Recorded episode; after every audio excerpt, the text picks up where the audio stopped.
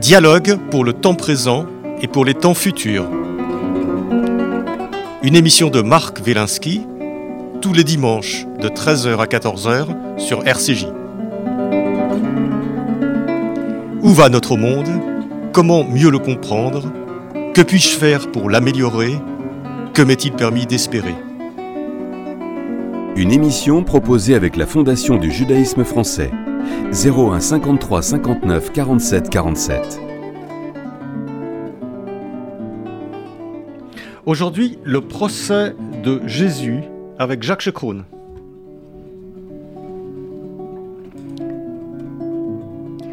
L'inconnu hirsute avançait sur un anon, assis les deux jambes du même côté, sur de ridicules manteaux qui avaient été posés à même le dos du baudet en guise de selle. Escorté d'une douzaine d'individus allant à pied de part et d'autre de l'équidé, il fit bientôt son entrée dans la ville sous les acclamations de la foule qui se massait tout au long de son parcours. Il arriva au devant d'un palais, sur une place où l'euphorie était à son comble. Des voix scandaient son nom et l'ovationnaient. Des femmes exubérantes lançaient des youyous tonitruants en même temps qu'elles cherchaient à le toucher. Des enfants survoltés virevoussaient tout en répétant les hurrahs et les vivas hurlés par les adultes. De tous côtés, on pouvait entendre les exaltés s'époumoner.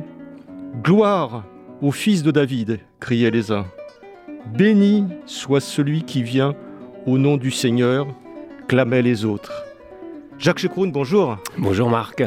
Alors, j'ai lu les quelques euh, lignes, les premières lignes de, de votre euh, nouveau roman, paru aux éditions Albin Michel, donc le procès de Jésus, et on assiste en direct à l'arrivée de, Jésus à, Jérusalem. Euh, donc, Jacques Chekroun, vous êtes, je rappelle que vous êtes écrivain, vous avez été longtemps avocat, et euh, après le procès de Spinoza, pour lequel nous vous avons reçu il y a quelques mois, vous réitérez avec un nouveau procès d'une personne célèbre qui est le procès euh, de Jésus. Hein. Mais une face, une, c'est pas un travail d'avocat, je veux dire que c'est un travail de romancier. il s'agit donc euh, d'un, d'un roman. Alors, qu'est-ce qui vous est venu? Pourquoi Est-ce que vous allez faire d'abord tous les, grands procès comme ça Enfin, on reposera la question plus tard. Mais pourquoi ce procès euh, de Jésus Quelle a été l'idée euh, qui, vous a, qui vous a conduit à, écrire ce livre? J'avais trois motivations. La première, c'est que j'avais envie depuis longtemps, ben déjà le personnage de Jésus m'a toujours euh, intrigué, interpellé, et j'avais envie, parce que je le ressentais très profondément en moi, de lui restituer sa judéité. Ça, c'est la première, euh, la première euh, motivation que j'ai eue. La seconde, c'est que j'avais aussi très envie de rétablir la vérité à propos du rôle des Juifs dans la condamnation de Jésus.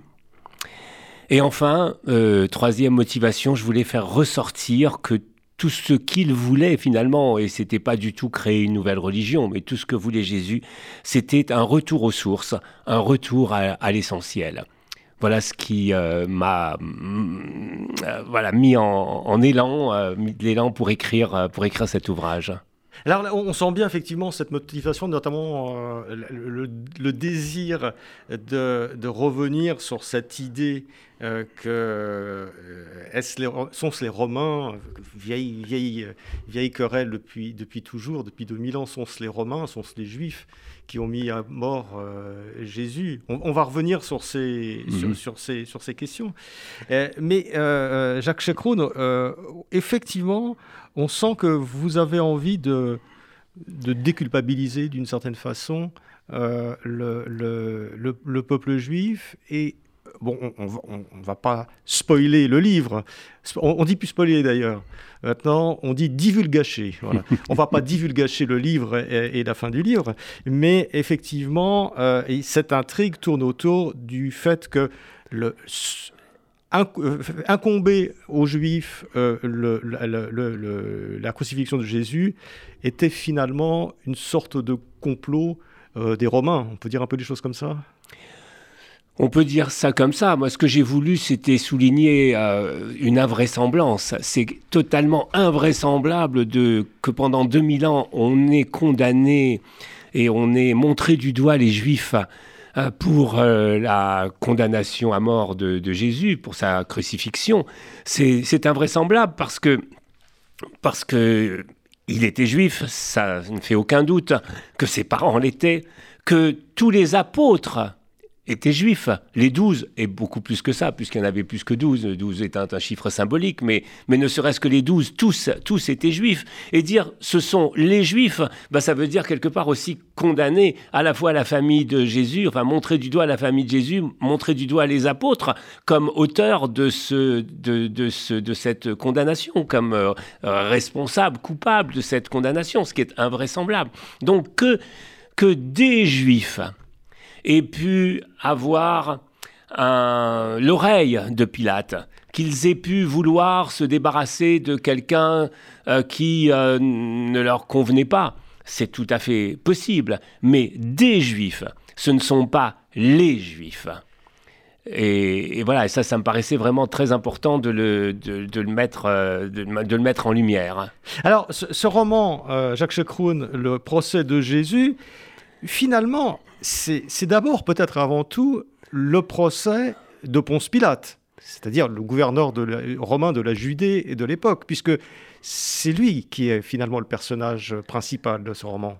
Oui, oui, à travers, effectivement, c'est, moi j'ai, imaginé que, euh, euh, que Pilate a été convoqué par l'empereur de Rome parce que euh, à la suite donc de la crucifixion de, Jésus, il y a des troubles. Il y a les partisans, il y a ceux qui sont euh, ceux qui sont contre. Euh, donc les, les, les, les, gens de la communauté juive se divisent entre ceux qui sont, ceux qui sont favorables à ce Fils de Dieu, à ce à ce Messie, et puis de ceux qui sont contre. Et donc ça fait des attentats, ça fait ça fait des, des troubles. Et l'empereur n'est pas content de, de, de, la tournure que prennent les événements.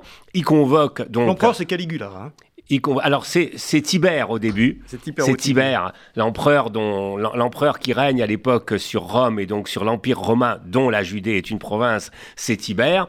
Euh, donc j'ai imaginé, mais ça repose quand même sur une sur un soupçon de vérité historique. On pense qu'en effet, Tibère a convoqué, euh, a convoqué euh, euh, Pilate.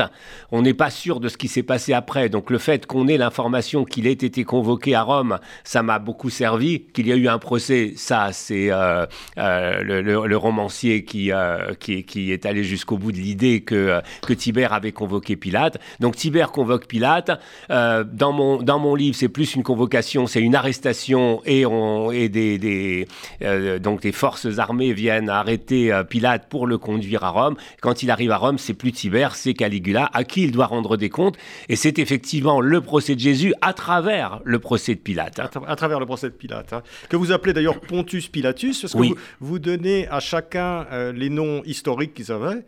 Jésus, c'est Yeshua, etc. Alors, donc l'ensemble des noms, voilà, sont pas forcément les noms auxquels on est c'est ça, c'est pas les noms auxquels on est habitué, mais comme j'ai voulu restituer sa judéité à Jésus et aux autres qui sont de son entourage, j'ai commencé par leur donner leur vrai nom. Donc euh, Jésus ne s'appelle Jésus que dans le titre. Dans tout le, dans tout l'ouvrage, il s'appelle Yeshua Bar Yosef. Et, euh, et si je le faisais pour lui, je le faisais pour euh, l'ensemble de ses, de ses apôtres. Hein, Jean ne s'appelle pas Jean, mais Yohanan. Simon ne s'appelle pas Simon, mais Shemron. Et, et, si je le faisais pour les Juifs, je le faisais aussi pour les, pour les Romains. Donc effectivement, Ponce Pilate devient Pontius Pilatus, puisque c'est comme ça. Et je, je m'amuse à dire que si, euh, que par rapport à Jésus, si, euh, s'il revenait, euh, s'il passait par là et qu'on l'appelait Eh oh Jésus, il se retournerait pas. il ne peut se retourner qu'à, son nom, le nom qu'il a reçu à sa naissance et avec lequel il, est, il, a, il a été enterré, c'est Yeshua. Alors, euh, Pontus Pilatus, donc Ponce Pilate euh, arrive euh, à Rome. Mhm. on est à peu près trois ans après C'est ça. le- le- la crucifixion. Et il, le- il- il le convoque. Et Pontus Pilatus se trouve devant le nouvel empereur Caligula, au, tout début de son règne. Donc, à l'époque où il était encore, euh, en- en- encore euh, aimé par, par le peuple et, et- et auquel le peuple, euh, pour lequel le peuple avait beaucoup d'espérance. Ça ça- ça s'est bien gâté par la suite. Mais enfin, c'est le jeune Caligula Mhm. auquel, Oui, il a tout juste 25 ans, auquel hein. Pontus est confronté, même s'il est, il est un peu, euh, bon, il, est un peu bizarre, il est un peu nerveux quand même. Il est un euh, peu nerveux, un on peu autoritaire, un peu. il n'est pas tout à fait normal, quoi. Absolument. On Ouais, commence à sentir effectivement qu'il va mal tourner cet Ouais. Alors, ce qui, est, ce qui est- ce qui est formidable, Jacques, dans votre livre, c'est que vous, vous dites très clairement le- les, les- les éléments qui sont historiques. Euh, vous, le- dites à la fin, et puis vous dites ça, c'est historique, c'est avéré. Donc la rencontre, la convocation de, de Pilate euh, chez Caligula est avérée. Et puis le reste, après vous dites, bon, bah là, on ne sait pas ce qui se passe. D'ailleurs, on ne sait pas ce qui est devenu Pilate, on va revenir dessus, mais on ne sait pas ce qui est devenu Pilate. Et c'est un des ressorts de votre livre. Euh, et, euh, et Pilate, donc, euh, se retrouve devant, devant, devant Caligula. Et là, vous donnez libre cours à, à, à, à, cette, ce, ce procès, cette mise en cause de Pilate par, par Caligula. D'ailleurs, il y a un procureur qui s'appelle Macron. Oui. Oui, oui. Enfin, vous l'appelez Macron, mais c'est Macron. oui, alors là, ça m'a. C'est un personnage historique. C'est un- absolument, C'est- C'est le procurateur. il il Absolument, il- ah, Mac- oui. Macron est effectivement le préfet du prétoire. Et, Ouais. et- et- et- et finalement, ça m'a bien servi ici de donner les vrais noms euh, que les uns et les autres portaient, parce que, parce que Macron est devenu dans l'histoire, en tout cas dans la traduction française, Macron, et que c'était difficile pour moi de l'appeler de l'appeler Macron. Mais Bon, effectivement, bon, dans bon. les livres d'histoire, ce préfet du prétoire de l'époque de, de Tibère et de Caligula s'appelait Macron. Ouais, d'accord. Bon, enfin, l'appeler Macro. On l'appelait pour Macro, Pas avoir voilà. trop de soucis. Mais enfin, euh, donc Macro, euh, euh, c'est un peu l'inquisiteur euh, qui, qui met en question Pilate. Alors, qu'est-ce que Caligula et Macro ont à reprocher à, à Ponce Pilate? Bien, ils ont à lui reprocher les, les troubles provoqués en Judée par cette crucifixion. Euh, ils ont à lui reprocher aussi, et ça c'est essentiel, euh, le fait que euh, le fait de la résurrection. Parce que ce, qui, ce, qui crée, ce qui va créer des troubles, c'est pas tellement la crucifixion en elle-même, c'est ce qui s'est passé donc trois jours après, c'est-à-dire la résurrection de la résurrection de Jésus. Et, euh, et Caligula est foudrage par rapport à son préfet, donc euh, à son préfet de la province de Judée, parce qu'il dit mais comment t'as pu laisser faire une chose pareille? Comment t'as pas coupé des langues quand, quand les, les premiers ont commencé à raconter cette histoire complètement fantaisiste d'une résurrection? T'aurais coupé en place publique deux ou trois langues ou, ou dix langues et la chose se serait arrêtée. Et tu as laissé se propager ça et avoir laissé propager ça, c'est la plus grande erreur que que tu es que t'es commise. Tu voilà, gouverner c'est prévoir. Tu n'as pas prévu les difficultés qui allaient euh, qui allaient en- être engendrées de cette situation. Et donc c'est effectivement l'un des grands reproches, le reproche essentiel que l'empereur et son préfet du prétoire Macro vont faire à Pilate. Oui, parce qu'il y a des éléments de contexte. C'est le moment, trois, trois ans après la mort de Jésus-Christ, euh, de sa crucifixion, euh, c'est le moment où les chrétiens, enfin les juifs chrétiens, qui sont des juifs dissidents, c'est tous des juifs à ce moment-là, euh, commencent à, à essaimer un peu dans l'Empire romain, euh, où ça commence à bouger, et, et où Caligula euh, se rend bien compte euh, qu'il est en train de se passer quelque chose, que cette religion est en train de gagner du terrain, et que c'est très dangereux pour lui parce qu'elle se construit en opposition avec les Romains. Et c'est ça. Oui, alors effectivement, on est, on est comme vous le disiez, Marc, 3-4 ans après la crucifixion. La, la, la mayonnaise commence, euh, commence à prendre, et elle prend non seulement parmi les juifs, parce qu'à la limite, Caligula, il n'en a rien à faire, que- qu'il y ait une secte, à l'épo- à l'époque c'est ça, en fait, qu'il y ait une secte, une nou- une nouvelle secte dans le judaïsme, il en a strictement... avait déjà il- plein. il- il en avait déjà plein, donc il n'en avait euh, rien, à, rien à faire. Le problème, c'est que ce qui va devenir une religion ne touche pas que les juifs, ça touche les grecs, ça touche les romains, qui sont attirés par, euh, euh, cette spiritualité. Et, euh, et la porte va être ouverte quelques années plus tard avec, euh, avec l'histoire de la circoncision, où, euh, où pour faciliter l'arrivée de ces nouveaux dans le judaïsme, parce qu'on est dans le judaïsme encore et encore pendant, pendant longtemps, pendant plusieurs dizaines d'années, ou pour faciliter l'arrivée de ces nouveaux dans le judaïsme, il y en a quelques-uns, je ne vais pas rentrer dans le détail de qui, mais il y en a quelques-uns qui vont militer pour qu'il n'y ait plus de, ait plus de circoncision. Donc ça va faire venir des gens, et notamment donc des gens qui sont de culture, de culture grecque et de culture romaine. Et ça, effectivement, c'est un, c'est un problème. Ça, c'est assez lucide de la part de Caligula, parce que de se dire, il est en train de monter des gens, il ne faut pas que nous apparaissions en frontal comme ceux qui ont tué euh, Jésus. Donc, il faut absolument que nous arrivions à trouver un autre un moyen d'incriminer les Juifs. Oui. Voilà. Et c'est le début de cette En tout cas, de trouver un autre coupable. Et quel meilleur autre coupable que bah, que les Juifs. D'autant qu'il y a une ambiguïté quand même euh, sur les conditions de la mort de, Jésus. Est-ce qu'il y a eu un procès juif? C'est-à-dire, est-ce que le Sanhédrin de l'époque, c'est-à-dire le représentant hmm. la prêtrise juive, a ou non prononcé une peine euh, quelconque contre Jésus? Ou est-ce que ce sont les Romains qui l'ont fait? Alors moi, je me suis basé sur des recherches historiques, et ces recherches historiques permettent de démontrer qu'il ne peut pas y avoir eu de procès juif de Jésus. Euh, les circonstances qui sont rapportées par les évangiles permettent de situer le procès de Jésus devant le Sanhédrin la nuit. Or, c'était juridiquement impossible. Par conséquent, il ne peut pas y avoir eu de procès devant le Sanhédrin et un certain nombre d'autres circonstances démontrent effectivement l'impossibilité de ce procès, déjà parce que de toute façon, et juridiquement encore, le Sanhédrin ne pouvait pas prononcer de condamnation à mort. Et pour euh, euh, c'était c'était un pouvoir de l'empereur donc euh, que par délégation qui par délégation revenait donc au préfet de au préfet de Judée. Donc c'est impossible que le Sanhédrin un se soit réuni pour statuer sur le sort de Jésus, et deux, c'est impossible qu'il ait prononcé la condamnation à mort de Jésus. Donc tout ça, c'est euh, de la, de la légende, ça a arrangé effectivement euh, certains, donc pour moi et dans mon livre, ça a arrangé les Romains de faire bâtir l'histoire comme ça, de construire, de réécrire l'histoire, parce qu'en fait c'est à ça qu'on assiste, et c'est ce que dépeint mon, mon ouvrage, c'est une réécriture de l'histoire pour que les Romains s'en sortent indemnes. Hein. Il y a quand même une expression qui est bien connue, donc euh, euh, Ponce Pilate s'en lave les mains. Donc il s'est agi effectivement qu'il s'en lave bien les mains et que ce soit d'autres qui aient du sang sur leurs mains. Et qui de mieux que, qui de mieux que les Juifs Qui, déjà d'ailleurs, qui déjà d'ailleurs était, euh, était pas forcément très bien vu et qui déjà il y a 2000 ans apparaissait comme le coupable idéal. Oui. Et, d'ailleurs, on, voit bien en lisant votre livre, Jacques Checrot, dans votre roman, euh, que euh, euh, Jésus se situe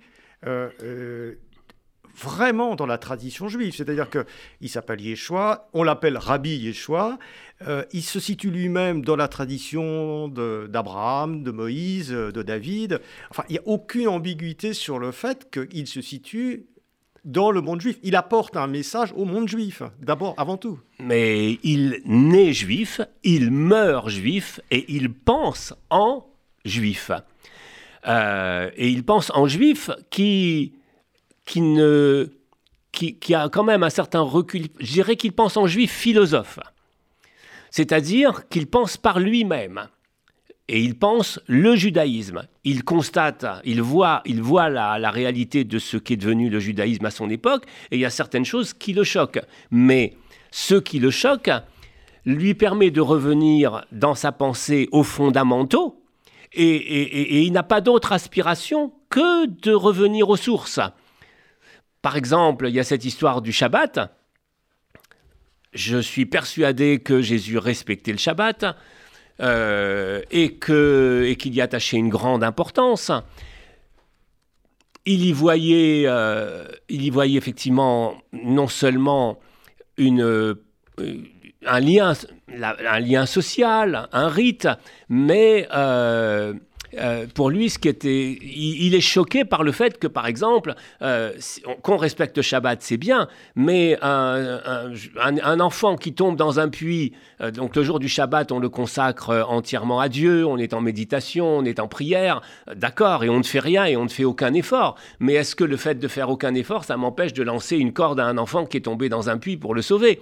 Et là, il y a un cri de révolte de sa part qui dit, qui dit, bah non, c'est pas ça, c'est pas ça l'idée. Hein. C'est quand même l'amour qui est premier, et, l'amour me dicte de lancer une corde à cet enfant plutôt que de respecter une règle et d'en faire une, règle rigide.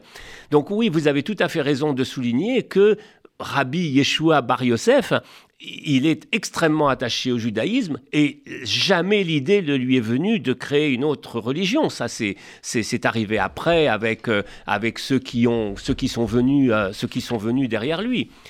Je, soulignerai à cet égard qu'il y a un passage qui pour moi est essentiel dans les évangiles, c'est quand, quand le scribe demande à Jésus, Rabbi, quel est le premier des commandements? Et il répond, le premier des commandements, c'est Shema Israël, écoute Israël, notre Dieu, l'Éternel est un. Et il ajoute, euh, et, tu, aimeras ton prochain. Et, pardon. Et, il continue le schéma Israël en disant donc euh, tu aimeras l'Éternel ton Dieu de toute ton âme, de tout ton cœur et de toute ta force. Ça c'est le premier commandement. Et puis il dit et il y en a un second, c'est tu aimeras ton prochain comme toi-même. Et il ajoute, et le second est semblable au premier, c'est-à-dire qu'il est aussi important de s'aimer soi-même que d'aimer l'autre, que d'aimer Dieu. Et là, il dit, c'est ça qui est essentiel. Quel est le premier des commandements? C'est ça, c'est de s'aimer soi et d'aimer l'autre et d'aimer Dieu. Et tout ça, c'est la même chose.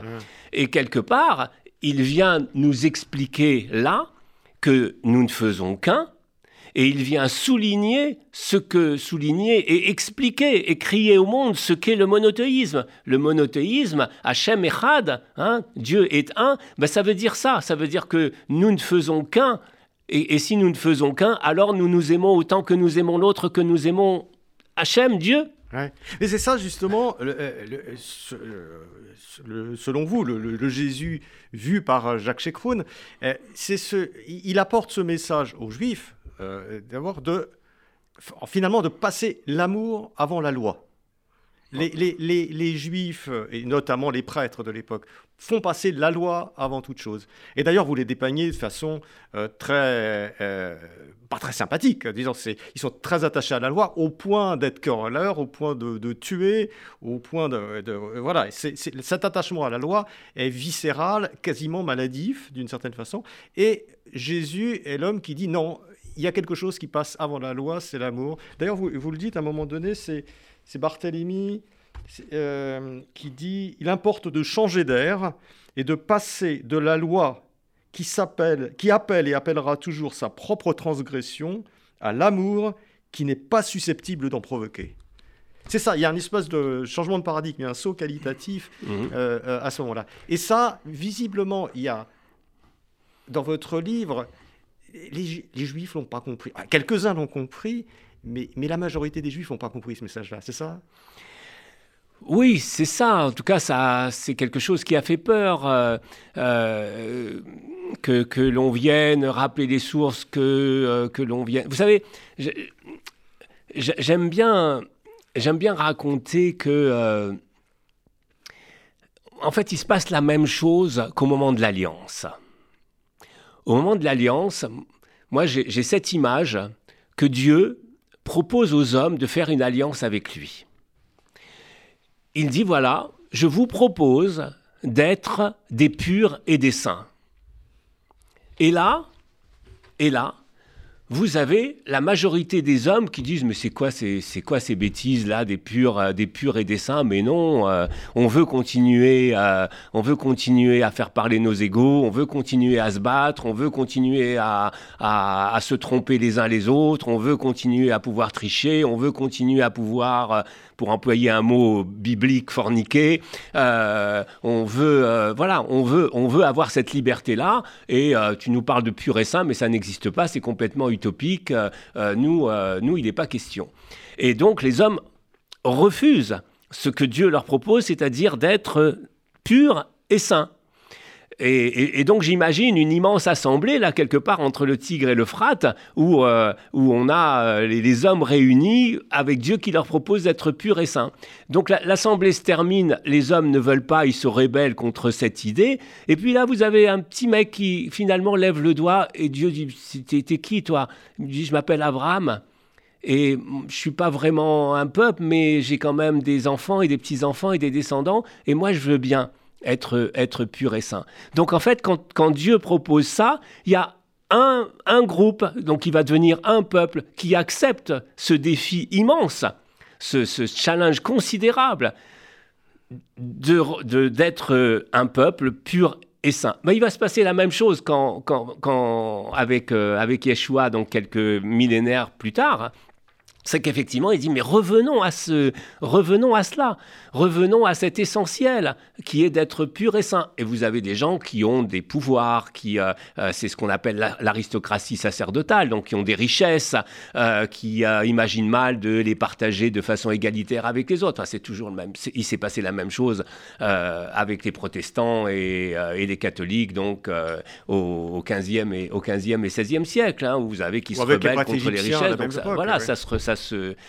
voilà. Alors, effectivement, que, certains juifs, effectivement, aient été timorés, et puis que d'autres, ensuite, n'aient pas bien vu, effectivement, que l'on veuille remettre en question un certain nombre de pratiques, au premier rang desquelles la circoncision, qui est quand même le signe de l'alliance, euh, ça a fait que euh, certains, voire beaucoup, n'ont pas, n'ont pas suivi, et que, euh, qu'il y a eu cette scission qui aurait pu ne pas ne pas intervenir. Cette scission entre le judaïsme et ce qui est devenu ensuite le christianisme, il s'en est fallu de peu pour qu'elle n'ait pas lieu.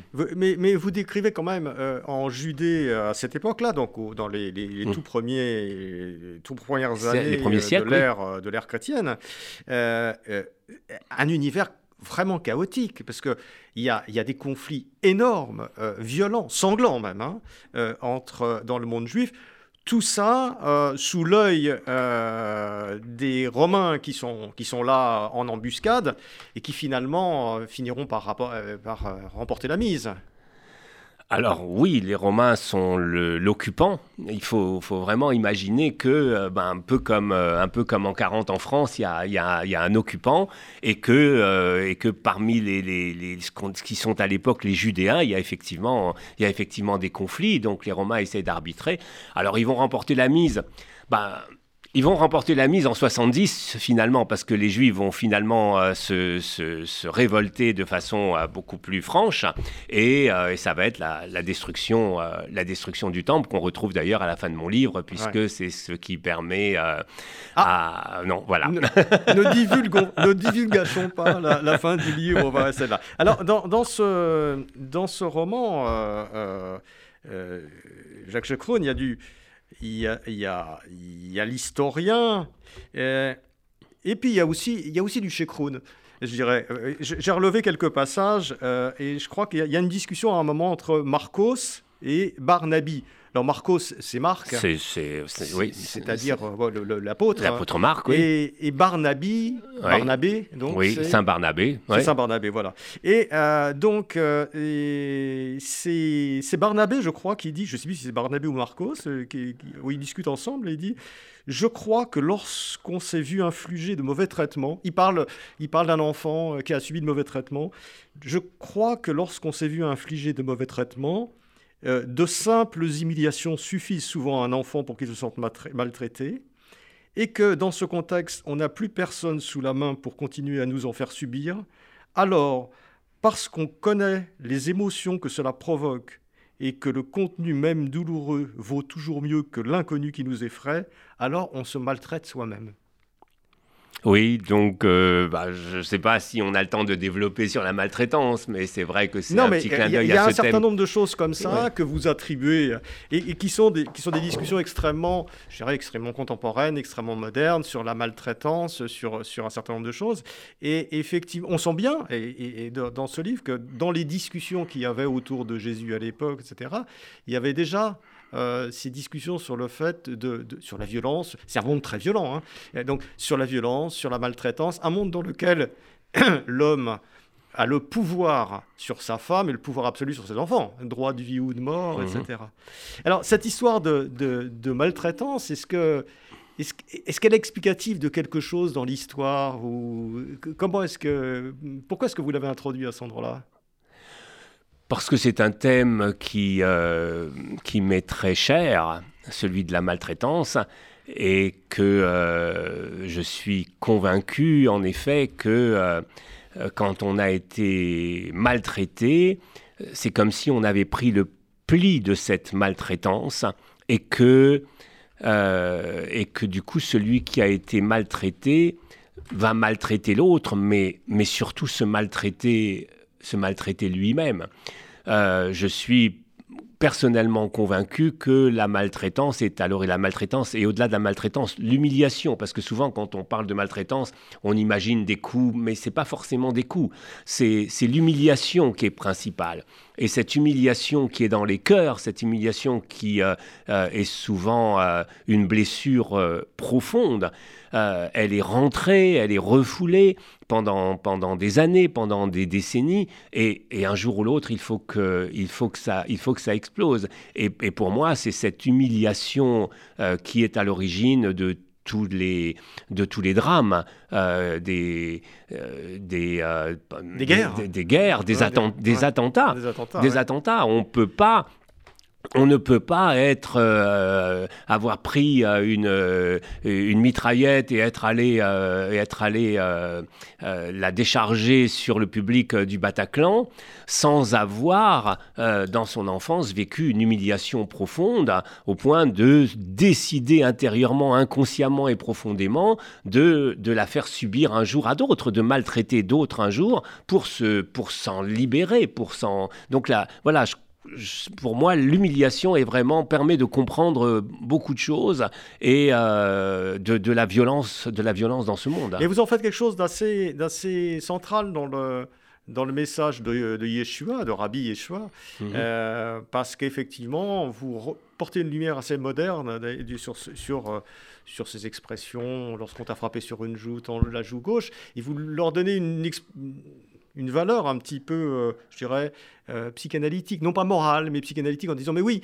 mais se, se libérer de la violence, ce qu'on m'a fait, on me l'a fait, je m'en libère en, en m'ouvrant. Voilà. Oui, c'est vrai qu'on s'est beaucoup moqué je de sais pas cette. si, euh, si de- Jésus a vraiment dit ça, enfin, Ouais. si Yoshua a vraiment dit ça, mais en tout cas, vous en faites quelque chose J'ai essayé de comprendre. Ouais. J'ai essayé de comprendre ce que ça voulait dire à, à la lumière de notre monde, bien sûr. hein. Mais euh, voilà, pour, pour, pour moi, euh, c'est vrai que j'ai souvent entendu des, gens se moquer, j'ai souvent vu les épaules euh, se, se hausser lorsqu'il était question de tendre l'autre joue, ce qui m'a fait m'interroger, mais qu'est-ce que ça veut vraiment dire vraiment? Alors, il, est évident que ça ne veut pas dire, bah vas-y, tu m'as donné, donné une gifle, vas-y, redonne- redonne-moi une. Ça veut dire que je te montre, en te tendant l'autre joue, je te montre un autre visage que celui de la violence. C'est ça que c'est. Enfin, pour moi, c'est ça que ça veut dire quand on essaie Donc ça brise un cycle quelque part. voilà, il s'agit de briser le cycle. Il ne s'agit Ouais. pas de le prendre mot à mot.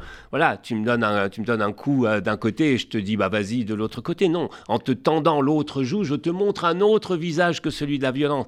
C'est ça qui me paraît essentiel. Et je, je suis, je crois profondément que c'est, euh, si je, si je l'inscris euh, dans la lignée de tous les autres, de l'ensemble des messages de, de, de, de, Jésus, de, Yesh- de, De, ce rabbi Yeshua, euh, Bar Yosef, euh, il me semble que c'est vraiment ce que ça voulait dire.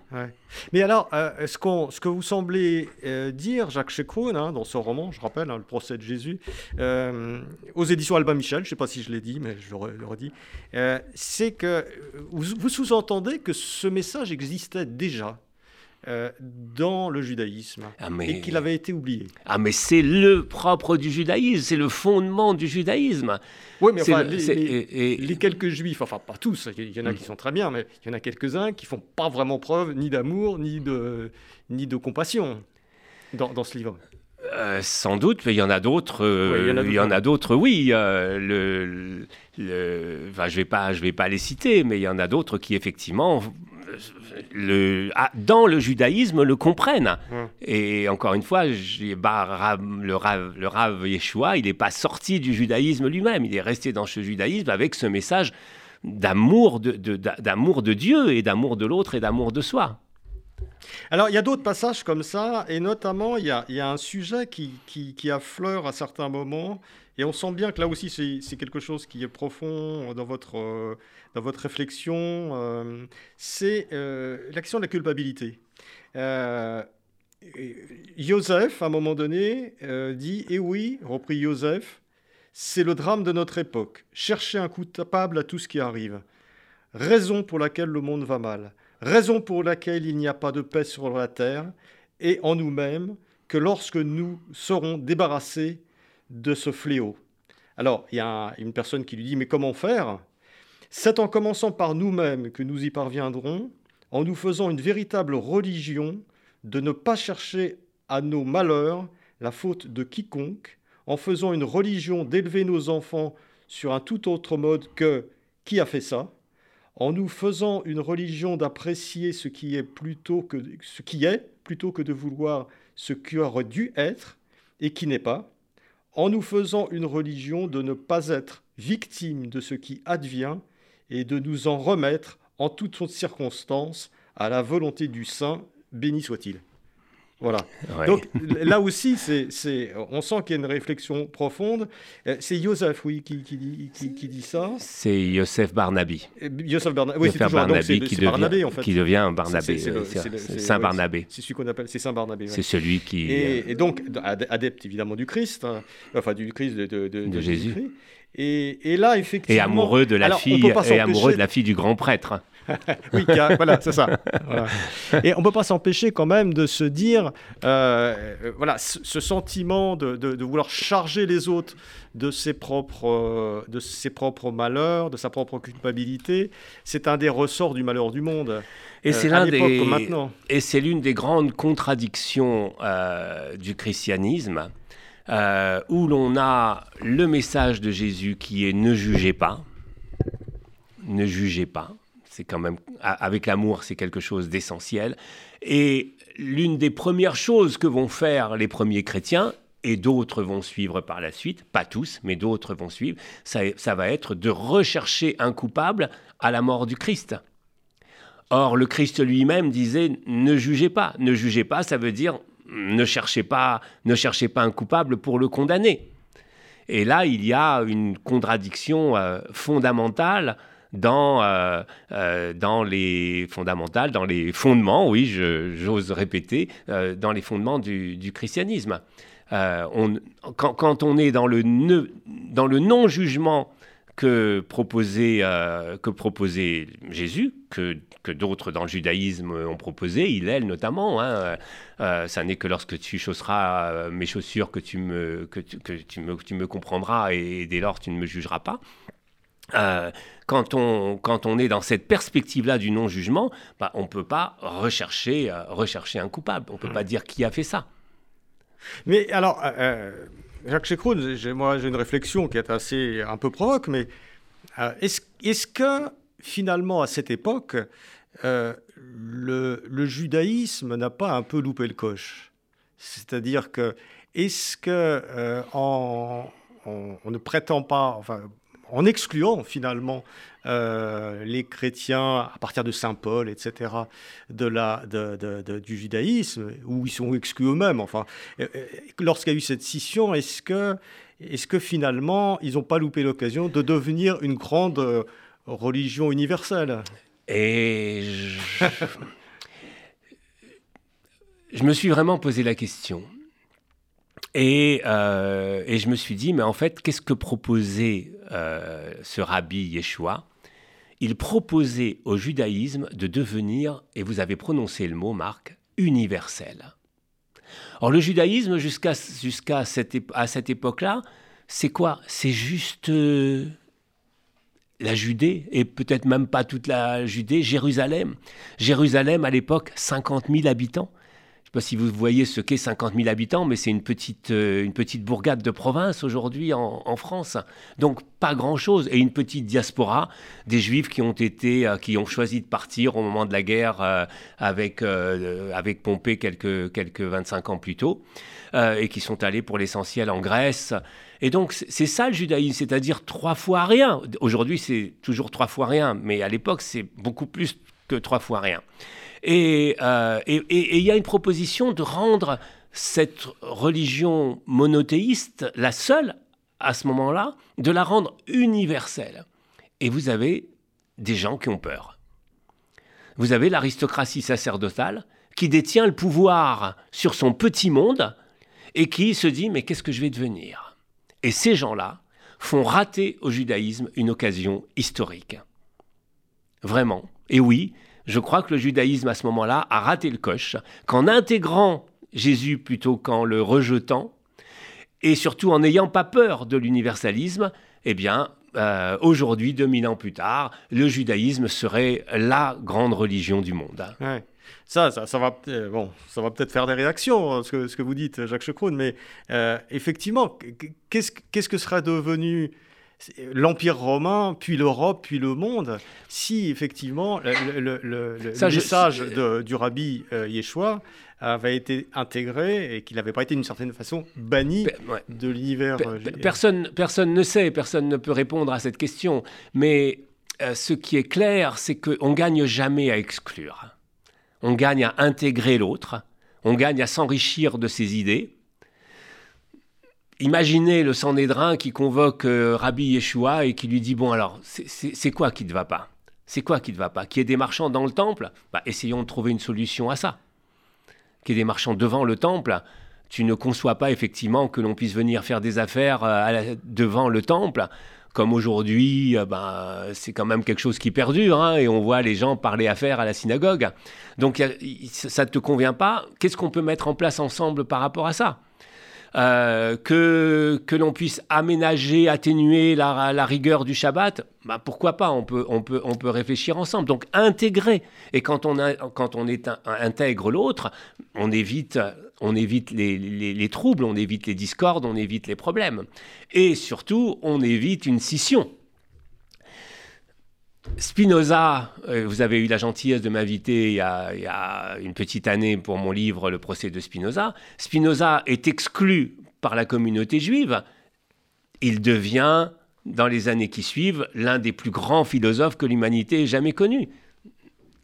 N'aurions-nous pas gagné à intégrer Spinoza et à lui dire, bon, c'est quoi qui ne va pas? On peut peut-être réfléchir ensemble et, s'enrichir ensemble de tes, s'enrichir de tes idées, de tes propositions.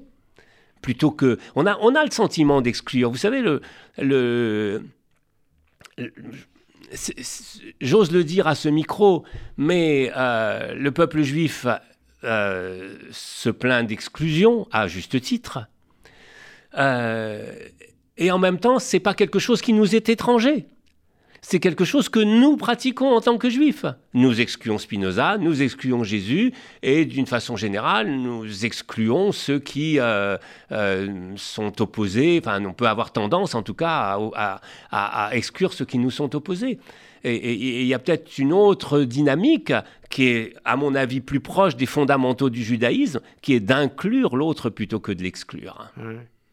Mais est-ce qu'on pourrait pas vous rétorquer, vous objecter, euh, Jacques Checroune, que c'est compliqué de développer quelque chose de nouveau à l'intérieur de quelque chose d'ancien et que finalement, si Spinoza était resté dans le judaïsme, il serait peut-être pas devenu Spinoza, il aurait peut-être été étouffé, et que si Jésus était resté dans le judaïsme, le, le, christianisme n'aurait peut-être pas été exclu. Voilà. On, remarque, on peut faire des tas de...